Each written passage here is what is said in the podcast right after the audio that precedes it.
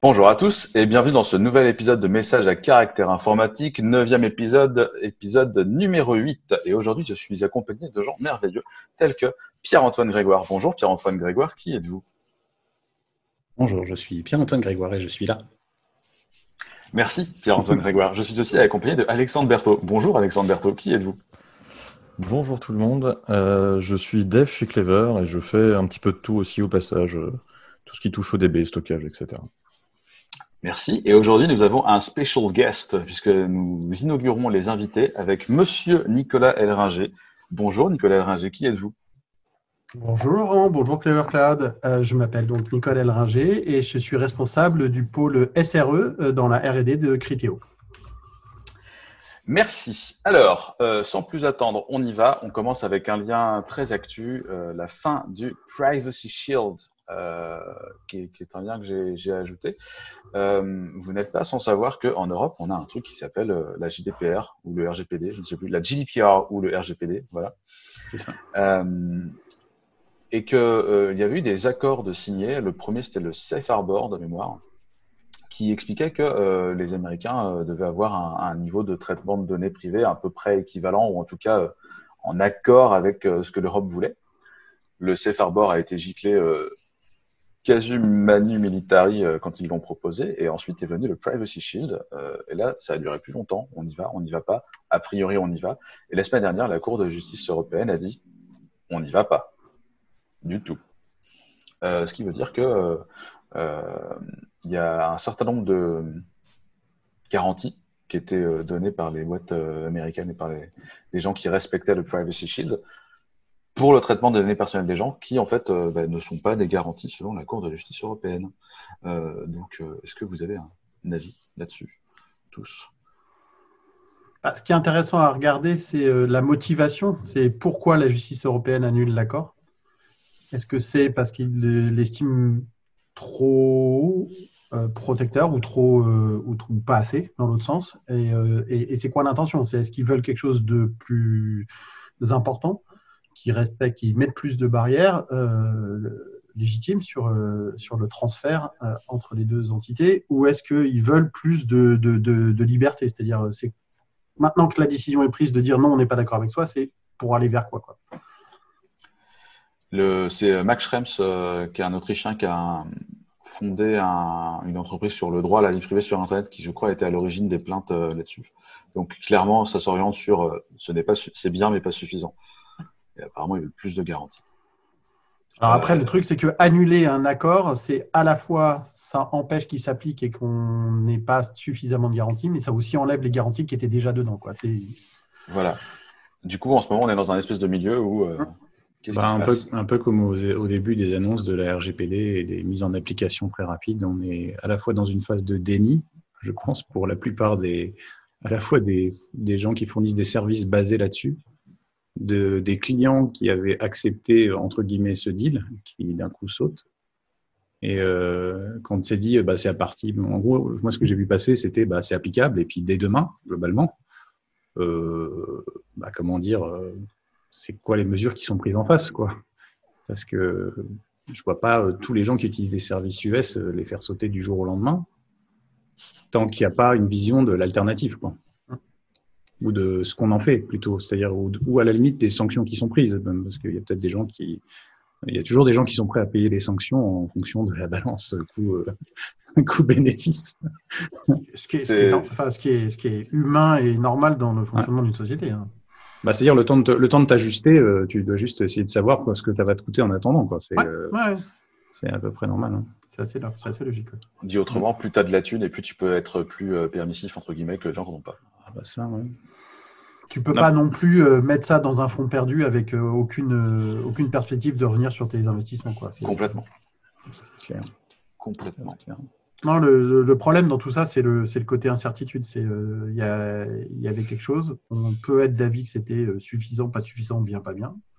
Pas de, chacun pense qu'il en veut. Euh, par contre, euh, quand la, Cour de justice arrive et annule le truc, tu dis genre, et agit plus un, qu'est-ce qui se passe? Et vers on se dit, Maintenant, qu'est-ce qui se passe? Absence de jurisprudence, euh, qu'est-ce que tu fais par rapport à l'extraterritorialité du droit américain, par rapport au droit européen? Qu'est-ce qui overlap sur l'autre? Comment Qu'est-ce que.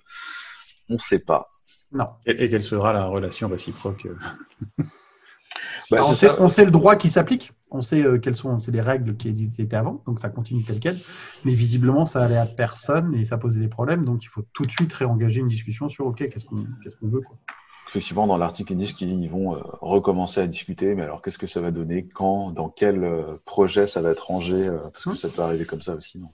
En tout cas, pour des gens qui, qui, là, tout de suite démarrent quelque chose, de la même manière que c'était le cas au début des annonces de RGPD, c'est quelque chose que maintenant on peut plus mettre dans le coin de son esprit. C'est quelque chose qui devient, euh, je vais dire, full frontal. Quoi. C'est... Ah, c'est plutôt une bonne chose que les. Oui, c'est bien, que là ça force à se poser la question. Voilà, c'est ça. Hmm. Et voilà, et, alors, et, comme ça peut être vu euh, comme une forme de protectionnisme, euh, surtout, que ça peut être vu comme un antagonisme commercial entre les Américains, les Européens, les Chinois, les Russes, etc. Et, voir comment que ça va s'inscrire dans la, la guerre du cloud. La guerre du cloud. Euh, acheter français, acheter européen. Ça, c'est la croisade du cloud. Ça, c'est la croisade du cloud. J'ai arrêté de mettre les gifs croisade parce que ça aurait été beaucoup trop. Euh, il y en aurait eu tout le temps. Euh, dans un podcast, les gifs. C'est pas, très, c'est pas très orienté. C'est un peu trop orienté aussi. Il faut pas. Le terme est, chargé. Pas faux. C'est très chargé. Euh, lien euh, suivant, toujours, on reste dans l'actualité, mais pas forcément grand-chose à voir, même si euh, on va parler d'une boîte, euh, pour le coup, française à vocation européenne. Deux, deux, boîtes françaises. Deux boîtes françaises. Deux, en l'occurrence, ouais. OVH a acheté OpenIO, ça a été annoncé aujourd'hui. Alors, OpenIO, pour ceux qui ne connaissent pas, c'est une solution de gestion de, de, de stockage. Et, et, OVH, c'est le numéro un du cloud, a priori, européen. et je crois qu'Octave avait dit numéro un en infra euh, dans le monde, je crois. Je sais plus, c'était un truc comme ça. Ah. Ils ont un peu de matos, quoi. Ouais, ils ont un peu de matos, ça c'est sûr. Il n'y a pas de doute. Et, euh, et, voilà, et OVH annonce leur achat d'OpenIO pour se lancer dans euh, le stockage souverain européen qui déchire. Je sais que, Nicolas, vous aviez testé OpenIO chez Criteo. Alors, il y a eu deux phases en fait. ils ont fait partie effectivement de. On cherchait des solutions va dire de backup, mais euh, de, gestion de gros volumétrie de données euh, pour euh, complémenter par rapport aux grosses infrastructures Hadoop qu'on a. Et ils ont fait partie d'un benchmark avec d'autres solutions et on n'a pas trouvé notre bonheur. Enfin, il y a plein de façons de faire du stockage. On ne reviendra pas sur bloc, file, object, ça eux sont dans un positionnement euh, qui est leur, qui est très bien, euh, qui marche correctement, mais c'était un peu early phase. Je parle de test qui il y a longtemps, hein, et euh, ça correspondait pas à notre jeu, notre jeu de contrainte, on va dire. Donc ça fitait pas. C'est un rond dans un carré, mais mais le contact était pris et bien pris parce qu'on a adoré travailler ensemble à tel point que quand ils sont revenus vers nous, ça devait être un an après, et ça doit faire un peu moins d'un an maintenant. Donc il y a deux ans, ils sont revenus vers nous en disant genre, on a fait des changements. Est-ce que vous voulez vous pourriez nous aider à faire des tests à l'échelle parce qu'on sait que euh, généralement vous avez des possibilités vu de votre, euh, comme tu dis, on a aussi un peu de, on est loin d'OVH, mais on a aussi un peu de matos en stock, et donc on est capable de mobiliser euh, un certain nombre de serveurs, quelques, une, centaine facilement et jusqu'à 200, 250 ça s'organise quoi. Et on leur a dit bah écoutez vous êtes une boîte française, oui French Tech machin, on va serrer les coudes, vous avez besoin de faire des tests à l'échelle, bah, venez les faire chez nous et puis on va collaborer. C'est le, le terabyte per second challenge. C'est ça, exactement. C'est exactement dans ce cadre-là que ce, truc-là a été fait. Et euh, bah, ils avaient un objectif, ils avaient optimisé leur code pour cet objectif-là. Alors, ça reste toujours dans, un, dans une verticale de stockage qui n'est pas ce que nous, on cherche. Euh, mais par contre, on les a aidés à, mettre les, à serrer les boulons autour de, de, de leur solution logicielle sur notre infra euh, coup de bol, euh, timing, on avait de la dispo en termes de nombre de machines. Et donc, on a mis tout ce qu'il fallait, et le matos, et les gens, un peu de disponibilité de gens chez nous quand même pour les accompagner et fait leur truc rapidement. On a des gens qui savent faire ça. Et ça leur a permis effectivement d'avoir une validation de leur capacité, des éléments techniques forts qui prouvent que leur solution marche dans un cas réel et pas que sur le papier, et ils ont effectivement axé une partie de, leur marketing à l'époque euh, autour de ça. Et on était présent à leurs événements, on a partagé des, choses. Euh, ça, enfin, c'était euh, fin de l'année dernière, je crois, où justement Octave aussi faisait partie des gens qui participaient à un événement OpenIO. Donc c'est voilà, c'est des collègues au sens French Tech du terme. C'est des gens qui sont compétents Leur solution, elle est intéressante. Comme toutes les solutions de stockage, elle a un certain nombre de, paramètres, de paradigmes qu'elle gère bien, d'autres moins bien. Enfin, c'est, voilà, c'est un. Faire des choix. Voilà, c'est ça. Tu peux, la, la, solution euh, all-purpose qui fait tout, elle n'existe pas, quoi qu'on dise certains encore. Eux l'ont bien compris. Ils ont décidé d'avoir un axe stratégique fort. Et euh, bah, là, visiblement, euh, Octave, OVH, plus, plus largement, a décidé que c'était quelque chose qui avait de la valeur et qu'ils voulaient travailler avec. C'est ça. eux, ils sont plus partis sur du, du, du euh, compatible S3, donc plutôt stockage objet. Et à l'époque, toi, tu cherchais plus une alternative à HDFS, j'imagine. Ouais, c'est ça. Alors, alternative, pas pour le remplacer, mais alternative pour éviter d'avoir euh, tout dans HDFS. Et le jour où tu as un pépin que tu peux ne pas voir venir malgré tout euh, dans HDFS, tu as tout qui disparaît. Et quand on parle d'un demi-exabyte de data qui disparaît, tu aimerais avoir quand même deux, trois solutions à côté. Quoi. alors, exabyte au sens de 500 pétas. Hein. Euh, Alex, toi, tu, tu, quand tu dis euh, je fais plein de choses chez Clever, tu t'occupes entre autres de trucs cluster S3, euh, c'est là, et donc c'est du CEF. Exactement. Ouais, c'est du CEF, ouais. Euh, et on en est content. On avait regardé euh, ce que faisait OpenIO à un moment, mais euh, aussi sur CEF et ça marche très bien. Avant, on était sur React CF, qui n'est plus développé depuis quelques années maintenant. mais CEF, non, ça, ça marche bien. Et je vois d'ailleurs, du coup, je me posais la question parce qu'OVH avait déjà une offre d'object storage avant. Et euh, bah, comme un peu tout ce qu'ils font euh, de cloud chez OVH, euh, c'est du OpenStack, du coup, c'est Swift. J'ai jamais testé Swift, mais vu le reste d'OpenStack, ça ne doit pas forcément être glorieux et je peux comprendre leur choix de, un choix d'OpenIO pour fournir un ah, un peu plus intéressant. Moi, je pense, que tu, moi, je pense que tu te trompes.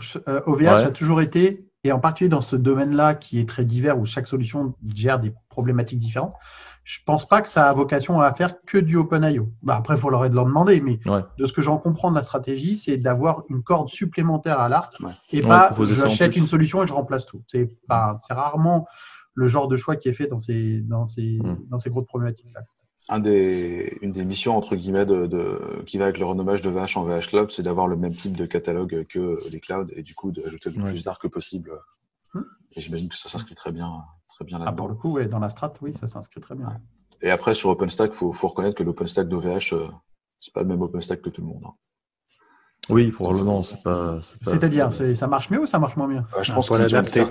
Voilà, c'est un peu adapté. Je pense qu'une certaine maîtrise de l'outil, ça fait des années qu'ils en font. Et je pense que quand, euh, alors Clever a commencé sur OpenStack il y a 10 ans, je pense que c'est plus du tout la même. Non, c'est sûr, ça peut évoluer. Mais c'est vrai que Swift, on le, on n'en parle pas plus que ça. En fait, c'est Enfin, souvent, c'est plus des gens qui s'en servent en interne, dans des boîtes de taille relativement modeste, et pas forcément sur des services vraiment à grosse échelle. Mais je sais pas trop ce que ça donne, en fait. Je suis pas tellement de retour là-dessus. Euh, j'ai pas dit ça. Difficile de juger. Ok. Euh, on va partir sur euh, plusieurs liens avec une thématique commune. On va parler de sécurité, ce qui s'est passé pas mal de choses. Euh, notamment euh, la semaine dernière, le, le hack euh, Twitter, ça c'est un lien que Nicolas a, a ramené. vous avez probablement vu, si vous suivez, alors il y avait qui? Il y avait Jeff Bezos, il y avait Elon Musk, Bill Gates, Elon Musk, puis des comptes de boîtes aussi. Je ne sais plus si Apple en fait partie de la liste, mais enfin c'était c'était un, enfin, un gros truc au sens impact de, en termes de communication et surtout des, des noms qui, qui sont fait attraper quoi. Euh, j'ai mis le lien parce que euh, j'ai lu. Alors, il y a deux liens. J'ai mis euh, un lien en anglais et un lien en français, euh, dont les gens, de, les copains de chez Public, chez Public, pardon, euh, où tout le monde parle du hack. Et euh, la plupart des gens que j'ai croisés, que ce soit des gens tech ou pas tech, ont compris, genre, il y a eu un problème de sécurité informatique au sens euh, un bug, un exploit de sécurité euh, technique et de ça. Et en fait, c'est pas vrai, c'est pas du tout le cas. C'est-à-dire que c'est pas un mec avec un hoodie dans un garage. Je peux sortir le mien et faire semblant, mais non, c'est pas ça. Alors déjà, pas un bug, c'était une feature en fait. Voilà, c'est ça. Et c'est du, c'est ce qu'on appelle du social engineering. Donc clairement, c'est et ils sont en train d'essayer de démêler les. Il y a eu des articles dans les deux sens pour les coups. Ils sont en train d'essayer. De... La police essaye de démêler les fils pour savoir si est-ce que c'est des gens en interne chez Twitter qui avaient accès à la console d'admin qui se sont fait balader, ou est-ce qu'il y a une complicité interne et euh, dans quelle zone de gris on est sur ce sujet-là? Pas très clair apparemment pour l'instant. Laissez la police faire son travail. Euh, donc ça c'est un.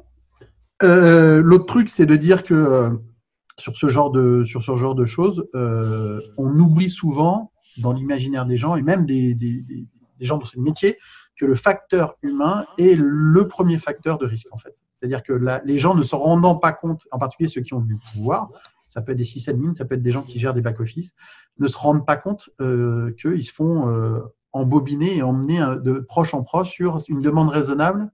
On va un peu plus loin, on va un peu plus loin. Et tu finis, si jamais c'est que du social engineering et pas de la malveillance en interne, les gars, ils ont quand même donné accès à, au compte de Bill Gates, d'Elon Musk, de machin, de bidule, des trucs. Bah, évidemment, la personne, le hacker, entre guillemets, enfin, la personne qui fait le social engineering, n'a pas demandé, genre, bonjour, je voudrais avoir accès à tout ça, d'un coup, mais a emmené un petit discours, genre, c'est normal qu'au fur et à mesure, tu me donnes accès à tout ça. Ça, c'est un.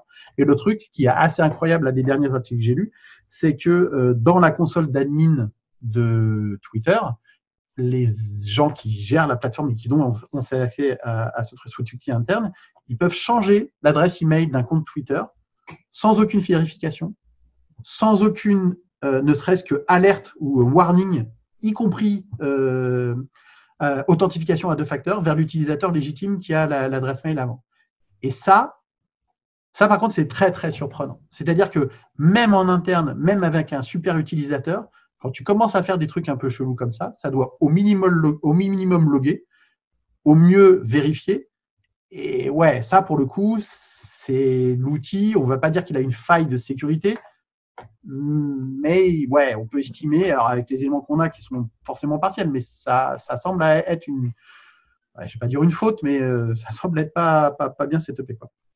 Et on oublie hein, dans tous nos métiers là d'imaginer ce genre de scénario-là moi, la question que je me posais par rapport à ça, c'est en fait si c'est euh, comme c'est quand même des comptes assez bien, euh, assez bien ciblés entre mm. guillemets, euh, s'ils n'étaient pas tous dans un dans un espèce d'espace un peu particulier qui est celui des VIP et ainsi de suite, qui ont des contraintes un peu différentes, peut-être un peu plus lousses sur certains trucs, parce que quand ils demandent des choses, tu es obligé de les faire même en, en, cassant les règles du soft interne, tu vois ce que je veux dire. C'est une bonne question parce que c'est pas, euh, ils t'ont pas dit qu'ils avaient eu 200 000 comptes de Quidam, dont ceux de machin. C'était ah, bah, euh, vraiment que des le comptes. Le ciblage est euh, très très fort. Qui, à mon avis, sont quand même dans un groupe un peu particulier. Bah, ils ne doivent pas être sur le même serveur que Joel Clodo, quoi. Euh, non, bah, pour le coup, en, rien qu'en termes d'infra, euh, les comptes avec beaucoup de followers et de ça sont sur des endroits séparés parce que sinon ils effondrent euh, le reste du truc. Donc ils ont, en particulier, je sais plus, il y avait une histoire avec, je crois que c'est le compte de Justin Bieber qui était, genre, il avait un, serveur, un serveur pour lui tout seul, du genre fait pas chier les mm. autres. Quoi. Mais ce que tu, alors ce qui est vrai, c'est qu'ils sont déjà dans un dans un groupe particulier, des gens avec la, la petite coche, tu sais, vérifié, personne vérifiée, on a ce compte-là, c'est bien la personne que ça prétend être. Donc il y a déjà, oui, tu as raison. Mais euh, j'ai pas vu d'article qui rentrait dans le détail de ces trucs-là. Et je pense que c'est un peu normal. Twitter va essayer de faire euh, son petit, ménage de mots et forts, mais son, son, petit check en interne sur euh, comment on en est arrivé là. Sur le côté outil d'admin, justement, qui permet ce genre de modif, à mon avis, ça sent le truc qui a été mis là dans les débuts de Twitter parce que parce que voilà, au départ, tu fais confiance à ton équipe, euh, on est 15, euh, c'est bon, quoi, tout va bien, puis après, c'est oublié, en fait. Et on réfléchit pas à l'impact que ça peut avoir derrière. Il faut toujours faire confiance à son équipe, mais la délégation et la confiance n'empêchent pas le contrôle. Bah oui, non, c'est sûr. Bah, surtout après, quand on grossit, justement, qu'il y a vraiment beaucoup de gens qui ont accès à cet outil-là. Mm. Effectivement, dépasser la, romanticisation du, hacker euh, dans son garage mm. et, bien se rendre compte qu'à chaque fois, quasiment, c'est du social engineering et pas, et pas un exploit. Euh, bah, quand c'est de l'exploit, on en parlera avec le lien après. Quand c'est de l'exploit ou de l'attaque informatique, les gens imaginent encore ce que tu disais là, le, truc hollywoodien avec la capuche et tout. Et en fait, ça n'existe pas. Enfin, si, de façon assez anecdotique, ça peut arriver et tout ça. Mais, euh, mais quand les gens attaquent des choses avec de la valeur, c'est des gens, des groupes organisés qui coûtent donc de l'argent, donc des gens qui ont des moyens et qui s'attaquent à des choses qui ont de la valeur. Et ils ont plus souvent des, des, chemises et des, et, des pantalons de, toile plutôt que des hoodies et des jeans. Quoi. Clairement. On ne se rend pas compte de ce que ça nécessite comme moyen financier, genre de choses. Bah, tu calcules. Euh, généralement, c'est des gens qui sont des experts en technique qu'il faut payer suffisamment pour que ce soit compétitif sur le marché et que tu dois payer suffisamment pour que faire des trucs illégaux ne, leur pose pas de problème. Bah, déjà que les profits techniques sont bien payés, ce qui est plutôt une bonne chose euh, en général, quel que soit le pays ici. Bah, T'imagines comment la combinatoire de tout ça peut faire exploser le budget d'une équipe pareille. Clairement. Euh, et donc, ça nous amène au lien suivant, euh, ransomware chez Orange Business Service. Ouais, alors là, c'est un peu le même genre. J'ai mis deux liens, un français, euh, toujours chez les gens de chez Clubic, dont les articles en français sont plutôt pas mal, et surtout bien informés, et d'un lien de Forbes. Et en particulier, le, les deux mais celui de Forms encore plus, je trouve, dans la présentation, mentionne que Orange, l'opérateur téléphonie mobile, s'est fait euh, est victime d'un ransomware. Et là, je voudrais débunker le truc parce que je trouve ça malhonnête de la part des, journalistes qui écrivent ça parce que bah, c'est pas vrai. C'est-à-dire que c'est un raccourci énorme puisque les gens, et tu l'as dit dans l'introduction, le ransomware, il a touché OBS, donc Orange Business Service, qui est une, une instance de, de, cloud et d'hébergement euh, ex-France Télécom, même si ça remonte a longtemps. Et, et euh, en gros, la partie opérateur téléphonique mobile n'a pas été touchée par ce truc-là. C'est un truc qui est très ciblé, qui est dans une offre alors, euh, je ne sais jamais lequel de nos chers euh, clouds souverains a été racheté par OBS, mais c'est même pas dans ce secteur-là, c'est vraiment sur l'offre historique d'OBS, si j'ai bien compris, euh, qui est du mutualisé, de l'IT mutualisé distant, quoi, qui a touché une vingtaine de clients. Donc, effectivement, c'est pas un client de ce service-là qui se fait avoir, a priori de ce qu'on en lit, mais je prudent sur les éléments techniques euh, transmis par des journalistes sur ces secteurs-là, c'est des fois un peu. Mais de ce qui est écrit, il semble que ce soit vraiment le, le back-end qui a été touché sur des clients relativement petits, avec une attaque ransomware assez euh, maintenant, on va dire standard et basique, de euh, je te verrouille tes fichiers et t'es gentil, tu payes pour les récupérer. Il n'y a pas de, il a pas d'intention de, de, destruction ou d'exploitation particulière des données.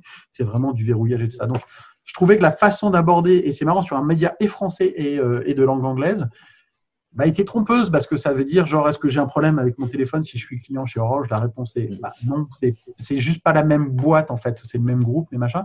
Et je trouve ça un peu abusé de, de venir tout mélanger tout ça. Donc euh, voilà, faut faire attention quand on comme sur les sur les sur les problèmes de sécurité, il faut pas faut pas mélanger les choux et les carottes ou les oranges et les bananes en l'occurrence. Surtout entre consumer et, et B2B, quoi, clairement. Ah bah, euh, en particulier, ouais, c'est juste pas le même métier. Alors, quand tu as une boîte comme ça, tu nommes pas ton service pour les pros avec le même préfixe que ton service public.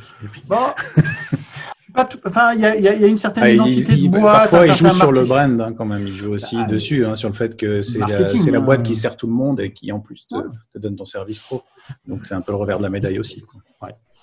ouais, mais Bon, ça n'empêche pas que oui, ça pourrait être un peu plus carré au niveau com. Un poil plus précis parce que là, c'est vraiment joué sur l'effet euh, approximatif. aspiralien du euh, un opérateur téléphonique s'est fait avoir et en fait tu dis bah juste c'est pas vrai. Euh, on peut on peut qualifier ça de putaclic sans trop de soucis. Non non, aspiralien, il y a un terme français qui n'est pas injurieux, on l'utilise, j'y tiens beaucoup. Aspiralien. Aspiralien. Il me semble que, comme d'habitude, les, beaux mots, les, beaux, les bons mots valises en français sont, Il me semble que ça a été créé par des Canadiens, comme d'habitude. Probablement. Moi, ça m'a rappelé euh, ce qui est arrivé à Bouygues il y a, il y a quasiment un an, euh, où il s'était fait rançonner aussi euh, assez salement, mais là, pour le coup, c'était toute la boîte. Hmm. Je ne sais pas si ah, vous vous rappelez.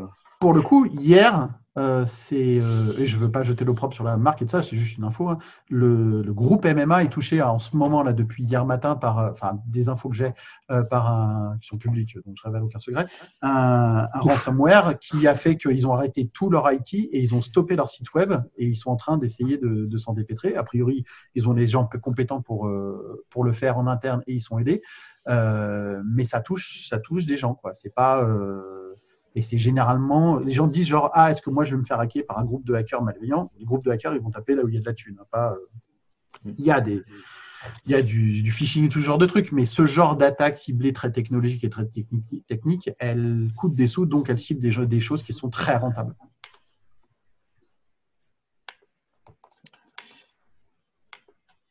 Euh, ok, toujours en, en attaque euh, on ne sait pas forcément avec tout le détail de ce qui s'est passé, mais c'est toi aussi, Nicolas, qui a parlé d'une boîte de VPN chinoise qui était censée euh, ne rien stocker. Euh, et en fait, s'est fait cramer. Et du coup, Alors en fait, no, log, mais en fait, mais en fait, si. Alors en fait, sur les dix derniers jours, on parle de plus d'une dizaine de boîtes de VPN qui sont fait attraper de la même manière. C'est-à-dire que là, j'ai mis une en particulier. C'est pas isolé, ouais. Mais j'ai rien contre UFO qui est basé à Hong Kong, si je me souviens bien et tout ça. C'est juste là, sur les dix derniers jours, il y a eu même des, des méta-articles sur oh punaise, tous ces gens-là qui sont, qui sont nologues se font faire ça. De ce que je sais, que j'ai creusé un petit peu, euh, dans le cas du UFO, c'est un Elasticsearch pas sécurisé qui a été exposé parce qu'une règle de firewall a changé et qu'ils n'ont pas fait attention. Donc déjà, bah, en termes de, en termes d'opération, c'est pas cool. Au-delà de ça, comme tu disais, euh, Pierre-Antoine, tu sais, genre euh, les VPN, tous ces types de VPN vendent à leurs clients, euh, genre je vous garantis que votre nom, votre IP, votre votre parcours, rien n'apparaît. Alors ce qui est intéressant dans le cas du UFO, c'est que eux, c'est un VPN gratuit qui se finance sur la pub, donc il vient injecter de la pub dans ton trafic. Et donc, tu te dis, genre, faire ça sans log, c'est quand même relativement compliqué. Ah, les gens qui font ça, je trouve ça horrible. De cette Ah bah. manière-là, je te confirme que c'est un, peu, trop tentant, un compliqué. Non, mais il n'y a pas de souci. Euh, Mais, euh, mais voilà, et donc euh, donc il y a, il y a plein de problèmes intriqués. Il y a un problème de privacy, il y a un problème de mensonge sur le service. Alors je sais que des, enfin, le, le grand nom du VPN qui fait beaucoup de pubs et qui sponsorise beaucoup de vidéos sur YouTube que vous connaissez forcément, euh, eux se targuent d'avoir un auditeur externe qui a vérifié que c'était bien le cas, que ce qu'ils faisaient tout ça. Sur UFO, je sais pas s'ils ont eu la même la même méthodologie ou pas, mais en, mais en tout cas voilà, c'est euh, C'est-à-dire Rien que l'auditeur externe n'avait pas accès à Elasticsearch, c'est ça? C'est toujours la question est-ce que tu montes un auditeur ou pas? Euh, Euh, pas, aucune vanne sur Elasticsearch en particulier, hein, c'est juste non, non, ah non, pas- non, non, c'est un très. ça, bah, nous, on en a. Il on- faut le sécuriser par contre. hein, c'est Mais comme voilà, tout, hein. mais, mais comme on a eu euh, toute une campagne de, de, de tests sur les bases MongoDB où ils ont Mhm. trouvé plein de trous couverts, c'est pas la base, c'est la façon dont on l'utilise. Donc voilà, je trouvais ça euh, intéressant, pareil, de, voilà, de se rappeler qu'il n'y a pas de safe world. Il faut, euh, là pour le coup, les utilisateurs, je sais pas ce qu'ils pouvaient bien faire pour euh, ça, mais euh, Se, Faut- se méfier d'une de- offre euh, trop peu chère euh, par rapport à ce qu'elle vend. Quoi. bah, alors, dans, dans- dans le cadre d'un VPN, gratuite, ouais, dans le cadre d'un VPN, c'est, c'est- Mm. si c'est gratuit, c'est toi le produit, ne se pose Mm. pas mieux, quoi. bah non. Bah ouais. C'est, euh, c'est clair. Au-delà de même de te donner de la publicité pour te la cibler quelque part et te la distribuer, euh, bah, à un moment donné, il faut qu'on sache quitter d'où tu viens, où tu vas. Sans log, c'est un peu compliqué. Même temporairement, quoi. C'est ça. Ça me, ça me rappelle l'histoire, le, le début, début, début des offres élastiques où tu avais de l'auto-discovery et, euh, et les gens n'étaient pas forcément dans les mêmes réseaux, n'étaient pas forcément des réseaux privés. Oui, Et quand tu démarrais un élastique chez les gens, il n'y avait pas d'autante. Et en plus, il allait récupérer, se, se fédérer avec les, les serveurs de ses petits copains. C'était, c'était- Ouais. Ils Ah, ont un peu changé les paramètres par défaut depuis. oui, c'est. Ouais, pas le chef de chez vous qui parle du mythe de la de la forteresse et de euh, aucun aucun réseau n'est privé. C'est ça. c'est ça. C'est, euh, Quentin et surtout Geoffroy Coupry. Ouais. Mm. On part sur le principe que euh, même derrière le firewall. euh, Ah, ouais, l'exemple que j'aime bien donner dans ce cas-là, c'est de parler de la ligne Maginot. Euh, ça, ça ne marche pas, en fait. C'est- tu te dis, euh, ouais, c'est bon, euh, et puis en fait, il faut juste faire le tour et après, euh, c'est open bar. Et nous, on considère que euh, s'il y a capacité, si potentiellement, une fois que tu as fait le tour, c'est open bar, bah, c'est pas normal. Et du coup, il faut que tout soit euh, protégé unitairement. Ça arrivera Ça- forcément un jour ou l'autre. Exactement. C'est pas de savoir euh, si, c'est de savoir Comment. quand est-ce que tu Et comment. feras après. Yes. Exactement. Alors euh, justement, en termes de protection, euh, deux autres euh, qui, se, qui vont ensemble. Le lancement d'un d'un service qui s'appelle Google Cloud Confidential Computing ou Confidential VM, qui est en fait euh, une des premières offres qui euh, utilise euh, une nouvelle feature des, des pros AMD, dont j'ai oublié le nom, qui te permettent de, si j'ai bien compris, de crypter le, la RAM aussi au niveau VM. Ça veut dire que là, tu es vraiment bien tout packagé. C'est plutôt bas niveau. hein. Ouais, c'est plutôt très très bas niveau. Euh, C'est les Epic. C'est deuxième les génération de chez AMD, Epic, ouais. ouais. Ouais. Avec un Y. et ça a l'air méga cool en fait. Et euh, on aimerait bien qu'Intel fasse ça aussi.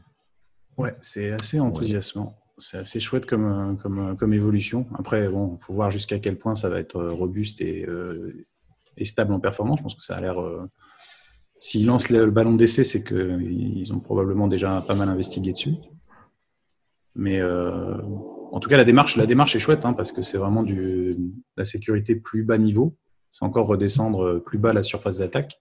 Alors après, on a, il y a eu quand même dans les temps plus ou moins récents des problèmes au niveau processeur qui montrent que ça peut quand même amener d'autres risques, mais, mais euh, le risque n'est pas complètement éteint quand on descend en dessous d'un kernel, par exemple. hein, donc, il faut être vigilant quand même, comme tout. Mais euh, c'est boîte, enfin, c'est un nouvel outil dans la boîte à outils qui est vraiment intéressant. Quoi. C'est, je trouve ça. Vas-y, je t'en prie.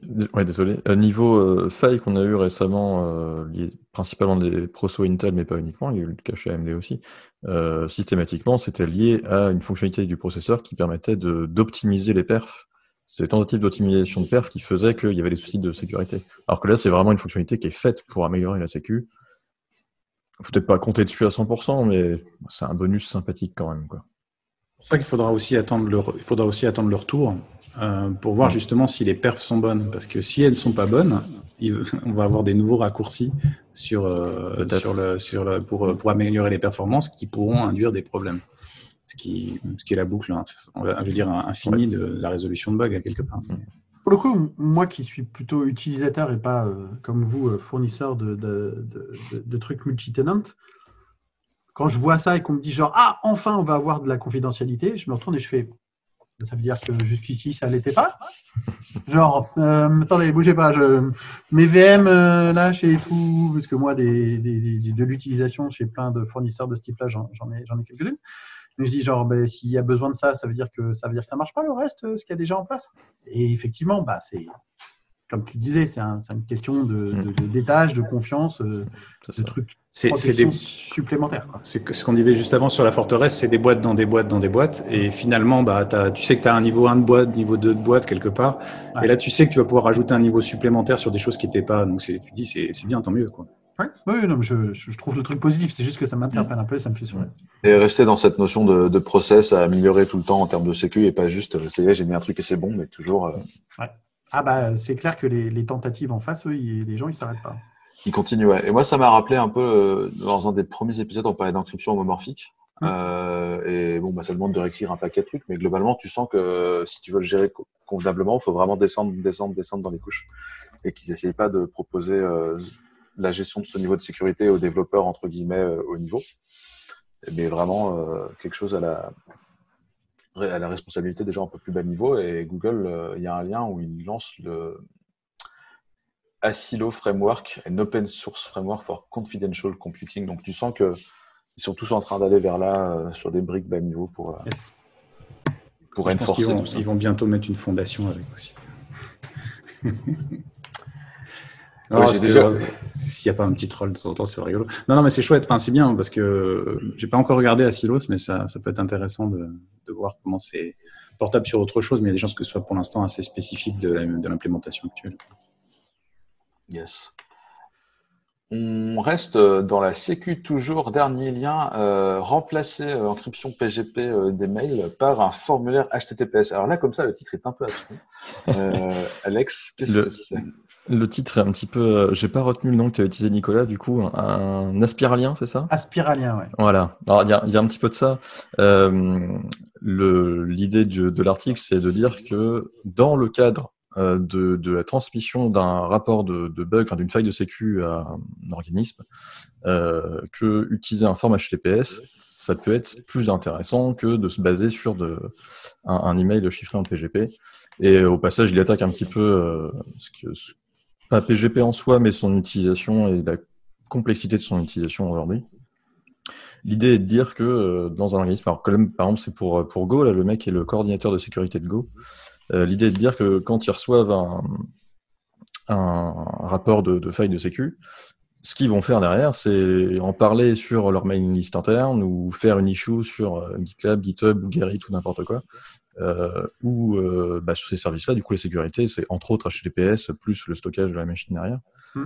Et donc, en fait, à la limite, autant tu fais déjà confiance à HTTPS, bah, autant s'en servir aussi et faire un formulaire qui va créer une issue directement dans ton outil de tracking plutôt que de baser sur un truc euh, finalement pas si simple que ça à utiliser, où les gens peuvent faire des erreurs, etc., euh, où les gens peuvent utiliser une clé euh, qui a 15 ans et calique euh, et on n'était pas au courant, enfin, etc. Voilà, c'est l'idée que je trouve ça assez intéressant euh, et, et l'article va un peu plus loin et c'est assez intéressant à lire, je vous le recommande. Okay. Voilà, voilà. All right. Euh, des utilisateurs de PGP ici? Il y a longtemps. Sporadique. Très sporadique. Via, testé via Keybase aujourd'hui par, toujours. Mais... Ouais, Keybase ou, ouais. ou, Mozilla Sops dont on a parlé aussi dans un mmh. autre épisode. J'ai joué un peu avec. Ouais. Yes. Euh, on va changer de sujet, on va parler de DevOps maintenant euh, avec euh, un tweet. Nico, tu me fais remarquer que, que Octave de Klaba, de VH, tweet beaucoup, beaucoup, beaucoup hardware en ce moment. Euh... Pas que en ce moment, c'est une habitude, tu sens un mec passionné quoi. C'est ça, c'est ça. Globalement, il, il, parle plus de hardware que de software, même si hein, dans un de ses derniers tweets, il a dit ça y est, on a la nouvelle génération, on est prêt pour mettre un gros coup d'accélérateur sur la partie soft. Mais en attendant, c'est vrai qu'il parle énormément de, bah, de détails techniques bas niveau qui sont souvent oublié par, par la plupart des gens qui font du as a service en fait. Personne sait, tu sais, quand tu, quand tu commandes quelque chose, quel est le, le modèle du matos que tu as, commandé. Ouais, c'est exactement ça, c'est la compte. Alors, deux parties. D'abord, c'est incroyable de voir quelqu'un comme Octave qui est à la tête de cette société, qui est quand même un gros acteur, qu'on disait tout à l'heure, donner exposer, partager euh, autant de trucs très techniques euh, par ce biais-là, mais globalement dans son offre, où tu sais euh, que voilà, tu as pris des machines de tel type avec telle connexion, et on sait l'impact que peuvent avoir, la précision du matos que tu mets derrière ou le setup que tu fais sur la performance d'une manière générale, face à une autre approche qui est tout à fait aussi respectable, où d'autres providers ont des API plus haut niveau en mode genre euh, ne vous occupez pas de tous ces détails techniques, on va faire en sorte que ça marche. Et en fait, oui, ils exposent que le niveau de service, mais pas euh, l'implémentation. C'est ça exactement. Enfin, moi, je sais qu'on là, c'est plus le contraire. On a eu des discussions, comme parce qu'on on a, beaucoup, on a quand même beaucoup de besoins en, machine de manière générale, enfin en matos quoi. Et on a été approché par pas mal d'acteurs euh, où, avec des gros acteurs, on leur a dit mais euh, nous on connaît très bien parce qu'on fait nous-mêmes, donc on sait que voilà tel détail technique dans la configuration, dans le setup et ça, est hyper important sur la performance qu'on arrive à atteindre. Et vous, comment vous faites? Et le truc, c'était genre le mur, quoi, tu vois, genre non, non, c'est des détails d'implémentation, on ne partage pas ce genre de trucs avec les clients. Tu fais, bah ouais, mais quand moi, mon, mon implémentation, elle réagit mieux dans ces trucs-là, j'ai besoin de savoir. Ça va jusque y compris des gens qui, parce qu'ils sont habitués à l'API haut niveau, bah, installe, on va reprendre l'exemple d'Elasticsearch euh, sur euh, une VM Amazon euh, avec pas de disque en local et bah, forcément les pertes d'indexation à travers du disque en réseau, bah, c'est juste pas fait pour. Et c'est marqué dans la doc d'Elasticsearch, tu vois, où tu te dis genre il faut pas faire ça. Mais en fait, les gens ont tellement pris l'habitude que ce soit facile et rapide, ce qui est cool, c'est une bonne feature. Et donc, je me demande comment, entre ces deux modes de fonctionnement-là, comment tu trouves un, savant équilibre. Ça vaut pour les fournisseurs comme vous euh, d'infrastructures, qu'elles soient cloud ou pas cloud, privé, public, whatever, mais aussi pour les gens qui font de l'architecture en mode genre euh, euh, en interne, qu'est-ce que j'expose, qu'est-ce que j'expose pas, qu'est-ce que j'explique, qu'est-ce que qu'est-ce que je cache. Je veux que ce soit facile pour mes clients, donc je veux pas que ce soit trop compliqué. Mais à la fois, si je leur dis rien sur comment c'est fait, ils peuvent pas prendre des choix d'intelligence. Et pourquoi j'ai mis ça dans la catégorie DevOps, c'est parce que c'est pour moi, c'est exactement ça. C'est DevOps, c'est avoir que la partie dev ait une bonne connaissance de comment la partie opération ou, run est faite pour faire des choix intelligents. Et inversement, que la partie opération sache quelles sont les contraintes dont le dev a besoin, performance, à quel endroit et tout ça, pour que bah, l'index soit au bon, endroit dans la base de données. Et cette collaboration-là, elle existe. Et je trouve que ni le modèle, euh, genre, voilà matos, démerdez-vous, et ni le modèle, genre, voulez des API et surtout venez pas poser de questions, ne remplit complètement la, tu vois, cette, euh, ce rond dans le carré, enfin la quadrature du cercle. Et euh, je me demande un peu, c'est à quel, quel est le moment, comment tu mets le curseur dans, dans, une offre euh, pour des clients ou pour des utilisateurs en interne? Ça, fait partie de mes réflexions du moment. Je trouvais intéressant de, de, lever ce débat-là.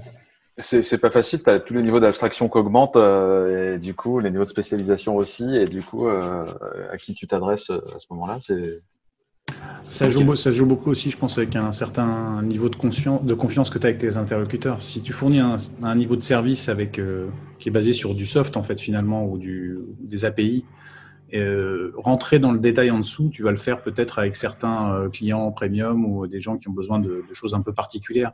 Si tu veux fournir un niveau de service générique à tout le monde, être en full disclosure tout le temps, ça t'enlève beaucoup de souplesse d'innovation aussi. Enfin voilà, je pense que c'est un équilibre à trouver. Hein.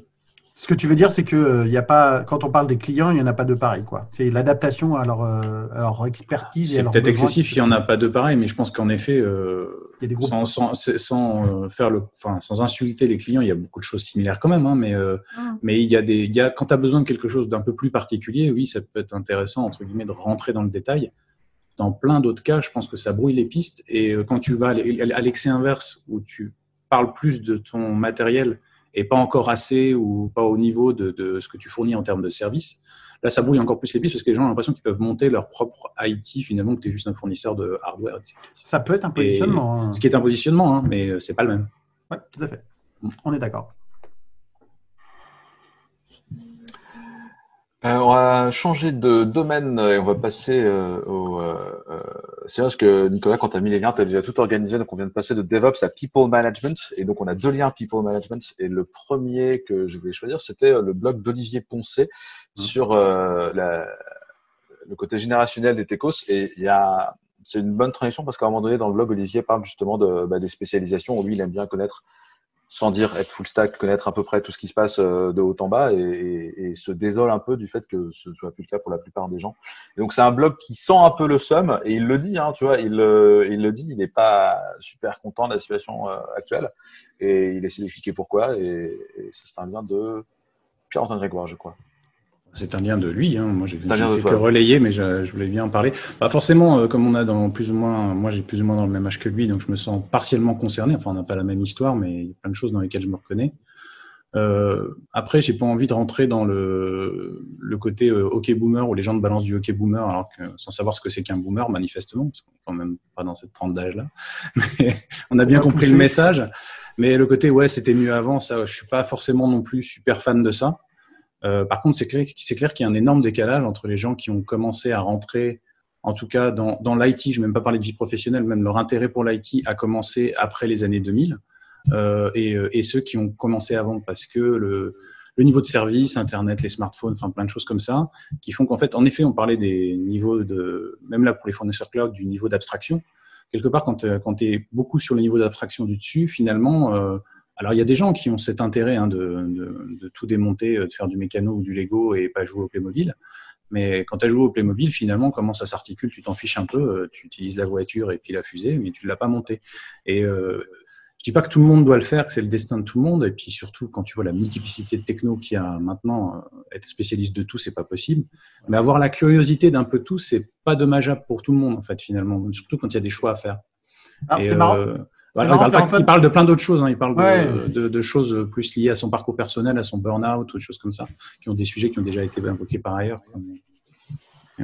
C'est marrant que tu dis ça parce que dans, si on, shift, tu vois, 10, 15, 20 ans en avant, euh, il y avait, moi, quand j'ai commencé à bosser, des gens qui avaient l'âge que j'ai maintenant et qui disaient genre, euh, ah, mais vous, de toute façon, ça vous intéresse plus de savoir comment ça marche à l'intérieur d'un processeur. Tu vois, c'est le niveau d'abstraction qui monte. Et aujourd'hui, même parmi les gens très, très compétents de, que vous êtes, je défie quiconque de m'expliquer de façon simple comment un pipeline de 128 étages fonctionne dans un processeur Intel. Donc on est un peu, nous, par rapport à tu vois, ces choses-là. C'est une façon de voir les choses. C'est une façon de voir ce, tu vois, cette progression de niveau d'abstraction. Ouais. je suis d'accord. Bah, euh, après, encore une fois, je ne veux, pas faire, je veux pas faire de la caricature non plus dans dire que dans des gens qui seraient, qui seraient plus jeune, il n'y aurait pas cet intérêt. Je pense qu'en revanche, globalement, statistiquement, ou peut-être parce qu'il y a plus de gens qui travaillent dans l'IT globalement, cet intérêt s'est beaucoup dilué. C'est-à-dire que c'est très difficile de trouver des gens qui s'intéressent à ça. Et s'intéresser euh, à comment tournent les processeurs derrière un fournisseur cloud, ça a son importance. On parlait tout à l'heure, euh, bah, justement, cette fonctionnalité là sur les processeurs AMD. Bah, pas savoir que si ton fournisseur, à un moment donné, n'en a pas, tu n'auras pas cette fonctionnalité-là, mais tu auras peut-être autre chose. Et euh, voilà, donc ça c'est quand même intéressant et c'est pas anodin. Oui, c'est pas forcément savoir faire, mais au moins comprendre que ça existe et comprendre mm. l'importance de de, de, la fonctionnalité proposée ou pas. Quoi. Mais euh, enfin, ça, c'est un, un, point très précis dans, dans, dans le blog, enfin, dans l'article de blog d'Olivier, qui, euh, tu l'as dit, est globalement parle à beaucoup de gens. Là, les réactions sur Twitter ont été assez, assez, assez, assez unanimes, bizarrement pour des gens qui ont, ont cette, ce, ce, type d'expérience. Et c'est généralement lié à, lié à l'âge. Il n'y a pas de souci.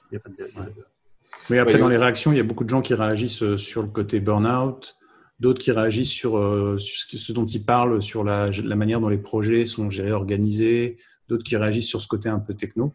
Ouais. Euh, mais bon, il, voilà, il a un parcours qui, du coup, je pense, a résonné pour plein de monde sur une facette ou l'autre, ou toutes.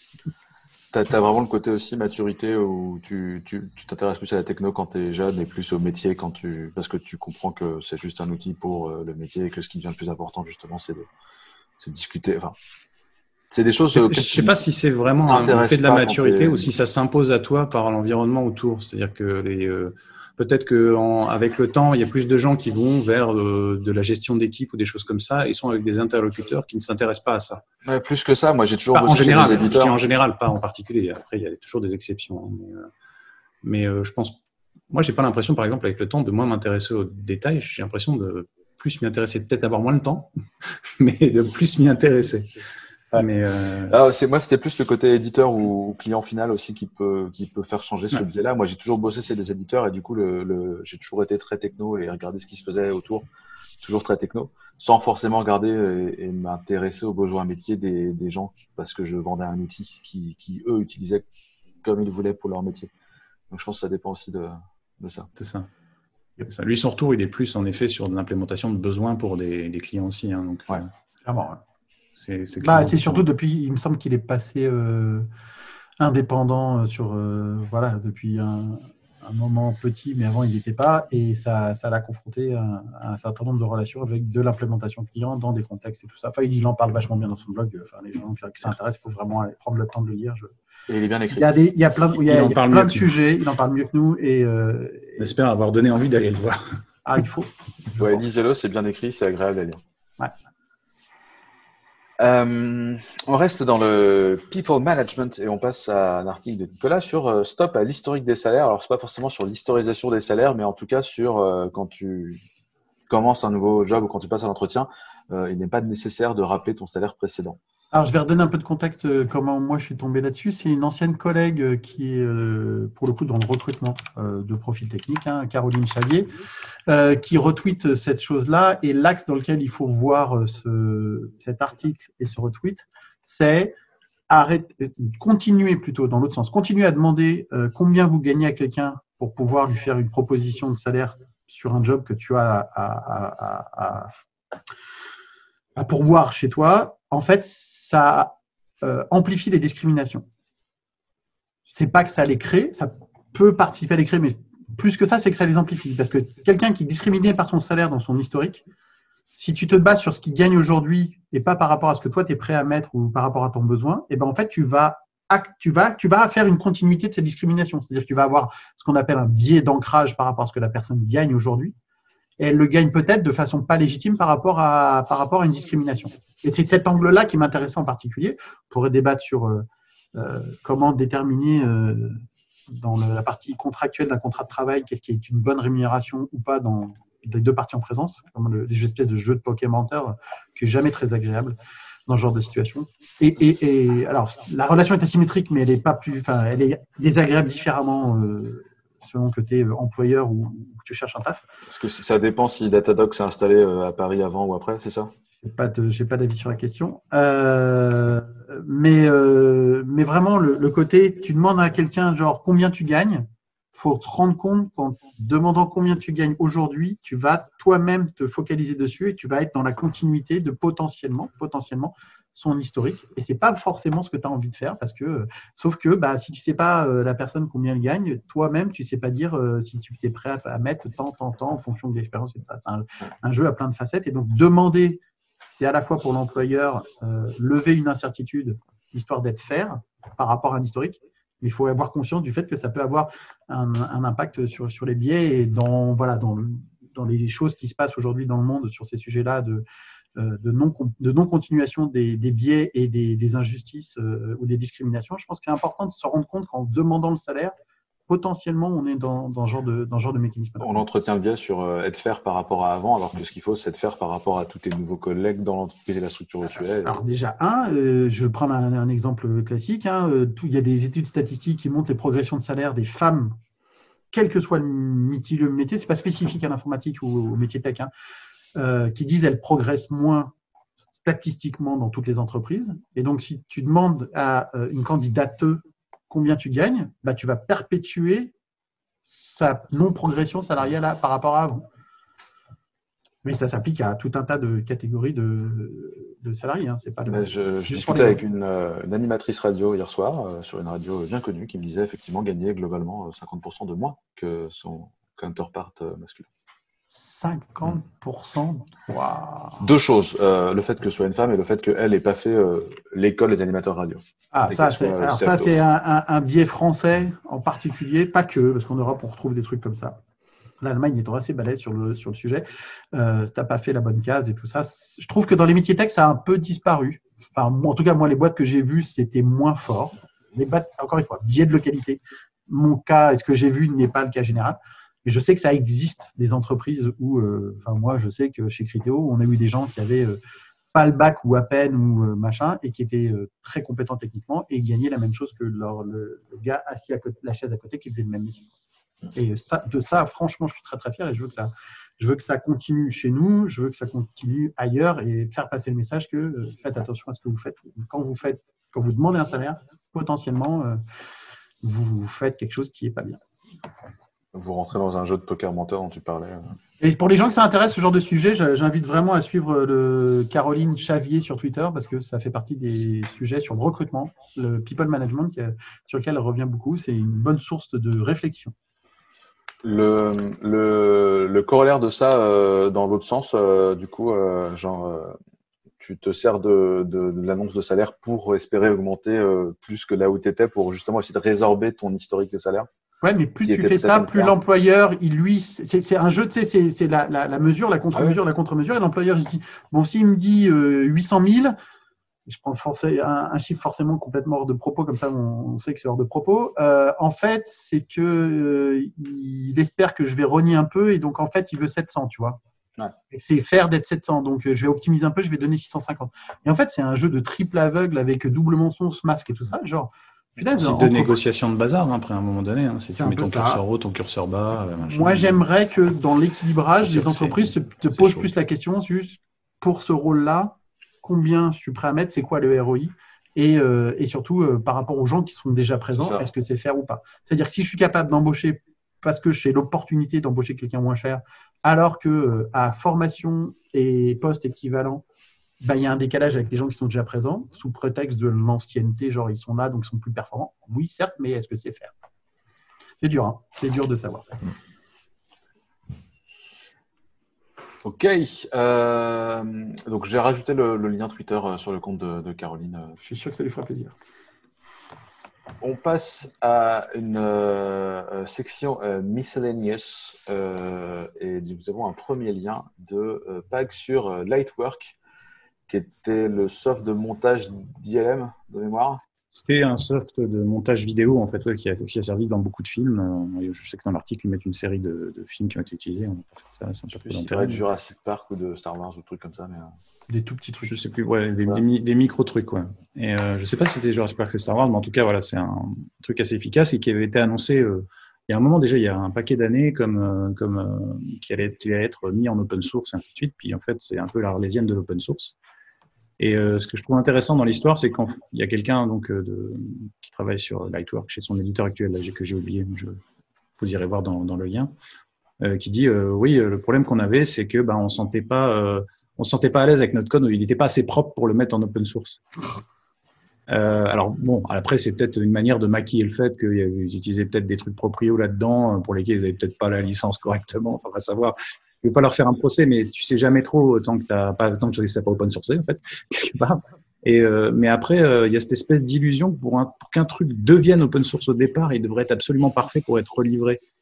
Et, euh, et ça m'a fait un peu résonner avec l'histoire de, sans rentrer dans le côté politique de la chose, de l'histoire de Stop Covid où tout le monde s'est jeté sur le code qui avait été mis euh, en bout d'open source en faisant la critique du truc comme s'il avait été conçu dès le départ en open source, ce qui n'était pas le cas. Et je pense que souvent, quand tu n'as pas la dynamique communautaire au départ ou le fait d'être inspecté par des tiers, euh, bah, tu prends des raccourcis que tu prendrais pas par ailleurs. Et il y a une espèce de honte comme ça à relivrer le code ou à qui est pas bonne non plus pour la dynamique euh, open source d'aller pointer le doigt en disant ouais t'as vu ton truc là c'est nul. Ouais ça donnait pas envie hein, de participer à des projets comme ça pour être livré à la vindicte populaire du développeur qui veut de la viande et qui veut taper sur les gens. Euh, Surtout quand c'est très visible en même temps politiquement avec beaucoup d'enjeux et tout. Euh, c'était sans doute. On peut après on peut discuter sous sur la faisabilité et tout, mais je veux dire c'est c'est pas évident d'être comme ça à amis. On fait tous des hacks dégueulasses à un moment donné ou à un autre. Hein. Euh, les, les voir exposés d'un seul coup, alors qui c'était pas ton intention de départ, c'est spécial. Et là, quand tu vois que c'est un vraiment gros éditeur, ils avaient même mis une, vraiment une, ils voulaient vraiment nettoyer les choses pour que ce soit nickel. Donc, ils étaient en train de, de, dire, on va open sourcer la prochaine version finalement qui sera parfaite. Sauf que ça n'arrive jamais, ils n'ont jamais, le temps. Et puis, de toute manière, euh, je pense que le focus de leur boîte est de produire la version pas open source euh, parfaite pour la vendre aux clients. Donc, il faut à un moment donné euh, comprendre qu'ils n'auront pas ce focus-là. Donc, c'était une allégorie intéressante. Le seul code source parfait sans bug, c'est quand il n'y a pas de code source. Hein. C'est ça. C'est le userless. Plus que le no-code ou le, ou le low-code, c'est le userless. Si t'as pas de user, en même temps, t'as pas de produit, c'est réglé. Ouais, bah, du coup, t'as pas de bug. Pas d'usage. Euh, on passe à un logiciel qui a beaucoup d'users. Euh, euh, nous passons à la release de Git 2.28. Ah, on est beaucoup dans le politique là, du coup, dans, dans ces, dans ces indirectement. Non, bah c'est la, que des trucs dans cette release. Non, non, bien sûr. bah là, celle qui était mise en avant, mais c'est pas forcément tout le monde la plus intéressante, mais c'est celle qui était la plus qui peut amener à la discussion en tout cas, c'était celle euh, qui amène justement le, le, paramétrage, enfin le début du paramètre, du fait de pouvoir paramétrer euh, la branche principale qui s'appelle le nom de la branche principale. Le nom de la branche principale, voilà. Parce qu'ils ont encore pas mal de trucs qui sont hardcodés, des optimisations, il y a des choses qui, qui doivent être détricotées progressivement. Et donc la version 2.28 sera la première étape vers ça, mais ne permettra pas de le faire complètement. C'est-à-dire que si j'ai bien compris, globalement, par défaut, il y aura, ça sera toujours euh, en interne, on pourra le renommer. Et à, à terme, il ce sera pour être, ça pourra être fait même après le premier init, en fait, finalement. Donc, euh, ouais, bah, ils vont mettre un, ils vont décrocher le truc et mettre un label, et le label, tu mettras ce que tu veux devant. Ça, ils sont en train de, de, détricoter toute leur chaîne magique, toute leur, euh, toute leur, euh, tout, leur, tout leur hard codage, donc il y a du boulot, parce que c'est un projet qui a un peu d'histoire, donc qui a beaucoup bougé, et qui est beaucoup utilisé, donc l'impact il est un peu important, très léger, très léger, avec beaucoup de clients variés, donc. mais c'est bien, hein, bien qu'il le fasse. Donc ça fera pas de mal de toute manière. Et, est-ce que ça a amené d'intéressant? Alors ça, par contre, j'ai pas retrouvé euh, des gens qui parlaient justement du fait que euh, il pourrait y avoir même plus de souplesse sur cette espèce de, de dynamique où il y a qu'un master, où il y a, enfin, ça, pourrait euh, augurer des choses euh, assez curieuses. ça a l'air chelou dont tu parles. Va falloir creuser. Mm-hmm. Euh, on en profite pour rappeler, euh, par souci d'équité, euh, qu'il y a Git et il y a aussi Mercurial que nous soutenons fortement chez Clevercloud puisque nous hostons heptapod.host qui est un fork de GitLab pour supporter Mercurial. Donc s'il y a encore des joueurs de Mercurial qui nous écoutent, voilà, on ne vous abandonne pas. il y avait Master dans Mercurial? Je ne sais pas. pas utilisé moi personne. Je n'en ai aucune idée. Je ne me rappelle plus. C'est pas Tron que dans Mercurial Ouais, je, crois que c'est. Ouais, peut-être comme, comme dans SVN. Dans SVN, il me semble. Et il y a, y, a, y a, plein de notions autres que branche. Euh, ça a pas mal évolué, euh, Mercurial, en termes de complexité et à la fois en termes de, bah, de faisabilité, du coup. Tu as une notion de topic qui est un peu plus légère que la notion de branche, qui est, qui est, qui est sympa aussi. Euh, bref, je vous mettrai le lien ouais, dans regardez, les ouais. show notes. Et on va terminer, à, à, moins que, Nicolas, tu puisses nous dire si euh, vous utilisez autre chose que Git ou Mercurial chez Criteo. Peut-être que, comme il y a beaucoup de Microsoft, vous utilisez des, c'est beaucoup Git maintenant. Des choses de chez Microsoft aussi. Alors, faut peut-être pas non plus déconner sur la faisabilité. Non. Alors là, la réponse okay. c'est simple. On est on est Git à tous les étages. Euh, on a la CI de tous les langages qu'on utilise, qui est quand même beaucoup basé sur Gradle aujourd'hui euh, en complément. Euh, mais non, on utilise des trucs qui à l'échelle masse. Enfin, quand tu as 24 millions de lignes de code dans une base de code euh, en C Sharp, Java, Scala, euh, Python, maintenant tu utilises, tu utilises Git parce que c'est le c'est un très bon dénominateur commun pour piloter tous ces langages-là. Après, il peut y avoir des spécificités à droite, à gauche, mais euh, non, non, on n'a pas de choses. Sur euh, les solutions Microsoft de gestion de sources et de c'est pas fait pour des entreprises comme nous. C'est pas fait pour, euh, pour des projets tels que les nôtres. Quoi. Je, et pourtant, on, Dieu sait qu'on travaille très bien la main dans la main avec Microsoft sur plein de sujets. Mais sur ça, ils, dans la relation même, tu vois, commerciale, sur les outils, tout ça, c'est des choses qu'ils n'ont ont jamais trop. Euh, bah, ils mettent quand même beaucoup en avant Git et GitHub euh, maintenant, hein, de toute manière. Ah bah, depuis, depuis le rachat, oui, c'est ouais. l'histoire. Actuellement. Et même déjà avant, ils avaient commencé quand même à switcher pas mal vers Git aussi pour les nouveaux, nouveaux projets au moins. Quoi. Ouais, enfin, maintenant, on peut, comme on dit dans le rugby, les, les mouches ont changé d'âne de façon assez franche. C'est clair. à le rugby. Ok, et on va passer au dernier lien de la semaine avec The Rise and Fall of Flash. Euh, Flash, ah. euh, pas Gordon, ni euh, Flash, euh, celui qui va vite, mais Flash, euh, le Flash Player. Une petite histoire au coin du feu. Flash Player et puis tout ce qui va avec, parce que justement l'article va vraiment du début jusqu'à la fin. Et donc au début, c'était plus euh, un outil de, de dessin et l'animation n'était même pas là dès le début, je crois, si je ne m'abuse. Et ça s'appelait Smart Sketch au départ. Dessin vectoriel. Tu parles d'un temps que les moins de 20 ans ne peuvent pas connaître, là. Mais euh, non, et même, enfin, justement, c'est moi qui ai posté le lien, mais euh, j'ai plus de 20 ans, mais j'ai connu la partie euh, déjà où c'était bien populaire et tout, et ça, ça Peut-être qu'au tout départ, ça s'appelait encore Macromedia Flash, ça ne devient pas encore Adobe au tout départ. Ouais, tout à fait. Ouais, c'était Macromedia Flash. Servir, mais, Mais ça fait un petit moment maintenant que c'est Adobe quand même. Et puis, euh, bah, j'ai surtout connu le déclin. Quoi. En, fait, en tant que dev, en tout cas, j'ai surtout connu le déclin. Alors moi, je peux, je peux raconter l'histoire euh, que j'ai perso avec Flash, où j'ai connu l'autre phase, l'autre bout de la phase. Euh, moi, je faisais partie d'une société qui s'appelait SNV pour Société Numérisation de Ville en 99-2000 en gros. Et, et, on avait développé pour notre client Page Jaune un tout petit module de carto en Flash à l'époque où transférer des bitmaps pour faire de la carto dans les tuyaux, euh, c'était pas très joli.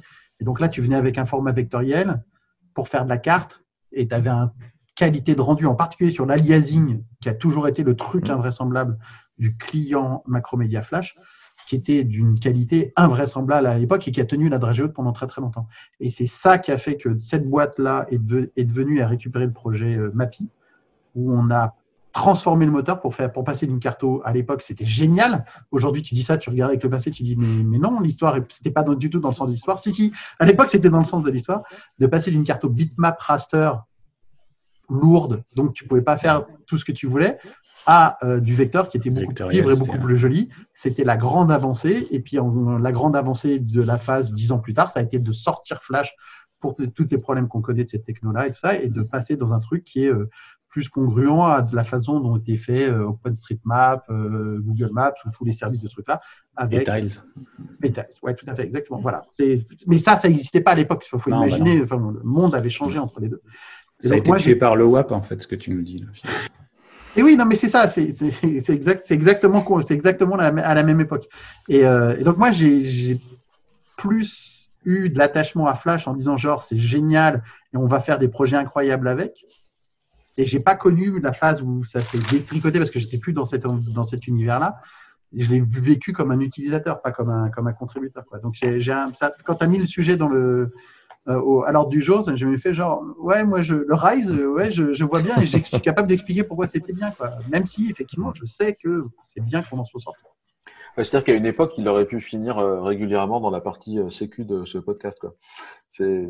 Oh, je pense qu'il peut toujours euh, encore. à bah alors encore plus maintenant. Oui, ah, il peut. D'ailleurs, il ne peut plus qu'être à part là. Ouais, c'est ça le problème. Non, mais depuis que Chrome a commencé à le désactiver par défaut, a pu l'installer et tout ça, on est, on est vraiment sur la longue tail du problème. Et Apple. la fin vraiment officielle, du coup, c'est à la fin de l'année, c'est le 31 décembre exactement que. Le passage à Python 3, la fin des updates de Flash. Moi, je sais que je suis passé par beaucoup d'enthousiasme, de, déception là-dessus parce que, hum, comment dire, il y avait plein de choses très enthousiasmantes dans la techno. Le, gros inconvénient qu'elle avait, c'est qu'en fait, elle empêchait le travail sur les standards web d'avancer sur ce sujet-là parce qu'elle est, quoi qu'il arrive, elle était toujours en avance de phase sur ce qui se faisait dans les standards. Du coup, elle forçait personne vraiment à bosser dessus. Euh, je, généralise beaucoup en disant quoi qu'il arrive. Parce, que, après, ça a basculé. pendant très longtemps, ça a fait un freeze, quoi, pendant longtemps. Est-ce que ça a vraiment changé? Est-ce qu'aujourd'hui, ce que, est-ce que, est-ce qui est décrié par d'autres qui font des navigateurs, ce que fait Chrome, euh, Google dans Chrome, à être toujours en avance, à sortir des trucs pas toujours super secs, et à être dans l'innovation permanente pour garder la dragée haute, on n'est pas dans le même genre, tu vois, de. Probablement. Ça pose le même problème. Mais, mais encore une fois, quand c'est des, quand as des petits spikes entre guillemets qui permettent l'innovation d'être un peu en avance, ça va. Quand ça devient le seul moyen de faire du vectoriel sur du web, bah, du coup, il n'y a rien d'autre qui avance. Bah, et, le problème avec Chrome actuellement est plus ou moins du même acabit. Quand il y a certaines choses que tu peux faire que avec, on n'en est pas au même niveau. Hein. Mais disons que si, quand par exemple tu vois beaucoup de providers de conférences, euh, de vidéoconférences, où tu te rends compte que ça marche plus que dans Chrome euh, ou Chromium ou Edge Chromium euh, et pas dans d'autres, tu te dis que finalement l'innovation sur des systèmes un peu plus universels de vidéoconferencing, c'est pas pour tout de suite. Quoi. Sachant que ça, ça ne marche que parce qu'ils possèdent YouTube et quand YouTube fait le changement, mm. tout, le monde, tout le monde est obligé de suivre. C'est une, espèce de, de, conglomérat d'intérêt qui fait que ça marche. Et qu'ils ont une très grosse part de marché et qu'ils peuvent se permettre de lancer des trucs comme ça. Ouais, bah, c'était ce que faisait Flash à l'époque. aussi. Bah, ouais, ouais. Bon, après, euh, Flash, euh, les problèmes de sécu, ça vient aussi du, de l'encodage euh, comment, type longueur-valeur qu'il y avait dans, au bit près dans les fichiers, où ça, c'est un peu la porte ouverte à n'importe quoi. Et, chez Google, ils, ont quand même des gens qui font pas, c'est pas les mêmes gens, c'est plus la même époque et ils font quand même des erreurs. Enfin, ils font pas des erreurs de, cette classe-là, quoi. Il y avait beaucoup comme avec, euh, comme avec Java dans le browser, que ce soit en mm. JNLP ou machin, le, le, switch entre les sandbox qui fait qu'à un moment donné. Euh, ah bah à la frontière, ouais. Là, tu as des perméabilités où ça pète de partout, ça part, ça leak. Ça... C'est clair. Après, est-ce que c'est le genre de truc qui va arriver dans le browser Parce que c'est pareil, mm. le nombre de permissions que le browser a eu, c'est pas mal ouvert aussi au fur et à CF, CF, un des numéros précédents de messages à caractère informatique. Absolument. Euh, est-ce que euh, c'était seulement le, la partie runtime qui a drivé ce changement ou est-ce que c'était aussi la partie euh, tooling? Parce que j'ai quand même l'impression que c'était essentiellement les graphistes qui bossaient avec les outils Adobe qui du coup faisaient exporter du Flash, alors que quand tout le monde s'est mis à faire du Canvas, eux ils n'ont pas fait et du coup ils sont restés. Je sais pas parce qu'il y a eu un moment quand il y a, quand il y a eu Flex, il y a eu beaucoup de push là-dessus. Donc il y a un push qui a été aussi récupéré côté Silverlight qui essayait de faire la même chose aussi et qui du coup a bouffé une partie par marché en entreprise notamment.